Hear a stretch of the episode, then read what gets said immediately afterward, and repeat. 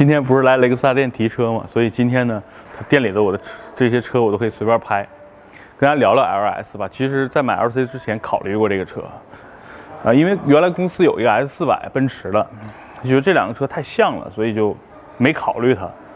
呃，我觉得这个车有几个问题是大家需要去想明白的，就是大家买这个级别的车，其实如果自己开还好，因为这个车如果自己开的话非常好开。内饰也好，质感也好，但是很多人买这种车基本上是商用或者叫行政用。那行政用呢？这个车最大的问题在于它不是加长的。那它的后排大家可以看啊，就颜值是没得说，真的好看，对吧？内饰也没得说，就关键是后排的腿部空间。你看，就它达不到奔驰 S400L，对吧？加长，包括 A8L，包括七。就这些加长车的后排的那种，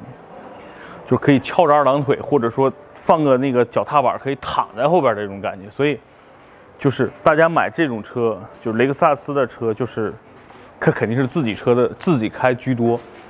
所以它会它会截留很多用户群，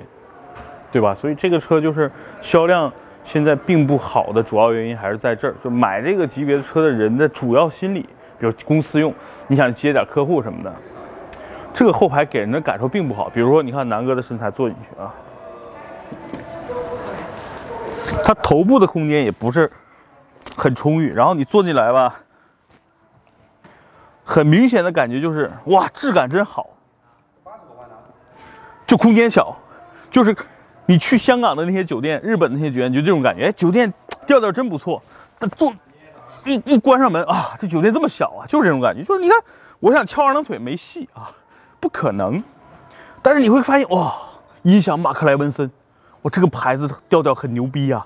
对吧？你看这大屏质感很好，你看这个座椅很舒服啊，你看哪儿哪儿都是特别精致的那种感觉，就是，哎呀，好像没我自己奥迪 A6L 后排大吧，好像没有帕萨特迈腾后排空间大吧，就是这种感觉。所以呢，你看我上下车必须要歪着脑袋。这就是这个车，我个人觉得会会分流，或者是影响很大部一部分人去选择它的一个主要原因。如果作为一个自己啊开的车，那这个车就打开前门就好了，后排反正平时不坐人嘛，坐坐家人也没问题的。如果自己开，哇，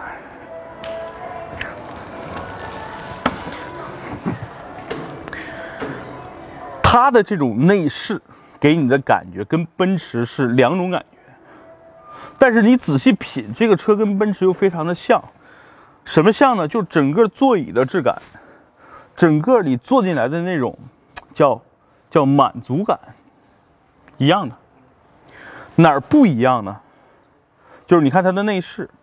你看它的这种大屏的这种展示，就和那台 LC 是一样的，就是你坐进奔驰里，坐进 A 八里，这是一种特别现代化的。啊，比如说像什么，大家比较常见的，什么万丽酒店呀、希尔顿酒店啊，这种金碧辉煌的感觉。但这种车你坐起来是那种，价格好像比这些酒店还贵。就像原来我在杭州住过的那个叫阿曼法云酒店，就是这种感觉，就是非常低调，但是呢，感觉你每一个细节又非常的奢华。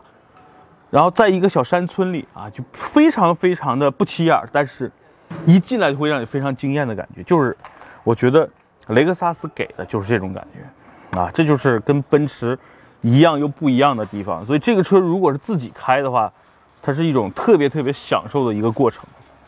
你们想想马克莱文森的音响，然后你想到的那些配置，什么抬头显示啊，什么什么座椅的这些调节啊，包括安全系统啊，其实给的很足很足了，比奔驰 S 四百。包括你看奔驰 S 三五零、S 四百，然后你再往上，奔驰有那么多的选择。这个车其实配置就那几个样，对吧？基本上该给你的就一步到位都给你了。哎，所以我觉得 LS 更适合相对更自主一点。什么意思？就是自己平时去开的人来享受它，真的是一种享受啊，而不是驾驭它。因为这种车非常好驾驭，就是享受。整个开车和旅途那个过程就行了，这就是我定义的这台 LS。但是呢，我觉得我目前还没有达到那种享受的这个这个这个这个阶段啊，所以还是在奋斗中。所以四十岁可以给自己搞个这个，然后奔驰 S 那种，我我给自己定义是五十岁了，来一个奔驰 S，哎，就可以了。好吧，这是一台黑色的，然后这边这台呢是一个相对来说比较更年轻一点的颜色，可能更居家一点。所以这个车开起来可能远看人觉得你开的是一辆雷克萨斯的 ES 三百 H，就是这种感觉。但是各个方面吧都会比 ES 要好一点。来，这就是另外一种内饰的质感，来可以看一下。